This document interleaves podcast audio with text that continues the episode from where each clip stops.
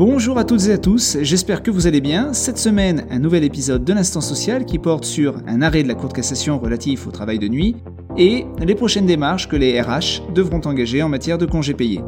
Allez, c'est parti même si nous connaissons probablement tous des personnes ayant des horaires dits atypiques, comme le travail en soirée, de nuit, le samedi ou le dimanche, le recours au travail de nuit doit, lui, quoi qu'il en soit, être exceptionnel. C'est ce que rappelle la Cour de cassation dans un arrêt du 7 janvier 2020. Dans cette affaire, un employeur d'un supermarché avait fait travailler certains de ses salariés pendant des horaires de nuit. À la suite d'un contrôle de l'inspection du travail, le chef d'entreprise a vu sa responsabilité pénale engagée au motif que le travail de nuit n'était pas justifié. De son côté, l'employeur se défendait en disant que cela était possible puisque la convention collective le prévoyait expressément. Le problème dans cette affaire, c'est que la loi, et plus précisément les dispositions d'ordre public, c'est-à-dire les dispositions auxquelles on ne peut pas toucher, prévoit que le travail de nuit doit être justifié par la nécessité d'assurer la continuité de l'activité économique ou des services d'utilité sociale.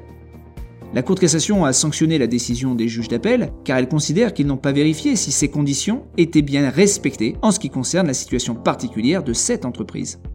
Ce que vous devez retenir, c'est que personne ne peut écarter les conditions de justification de recours au travail de nuit fixées par les dispositions d'ordre public, pas même les partenaires sociaux. En conséquence, même si votre convention collective vous autorise le recours au travail de nuit, il faut vous assurer que la situation propre à votre entreprise est en conformité avec la loi. Sinon, c'est le juge qui risque de le faire. Il y a près d'un mois, nous profitions de la trêve de Noël et du jour de l'an pour nous reposer, mais nous sommes déjà nombreux, enfin je crois, à penser aux vacances d'été. En tout cas, dans la plupart des entreprises, les DRH vont devoir y penser, eux, peut-être plus par obligation que par plaisir. En effet, si votre prochaine période de congé débute le 1er mai 2020, alors les premières démarches de consultation du comité social et économique et d'information des salariés devront avoir lieu au plus tard fin février. Il vous reste donc à peine un mois et demi. Autour des congés payés, plusieurs questions peuvent se poser en pratique.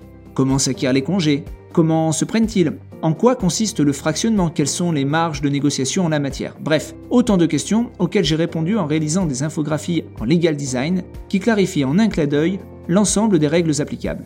Vous pourrez les retrouver sur mon compte LinkedIn Jean-Julien Jarry ou sur les cahiers du DRH apparaître début février. L'instant social se termine, on peut espérer que la semaine prochaine, les actualités soient plus denses. En tout cas, je reviendrai vous faire ma synthèse mercredi, comme d'habitude. En attendant, je vous souhaite une excellente journée. À très bientôt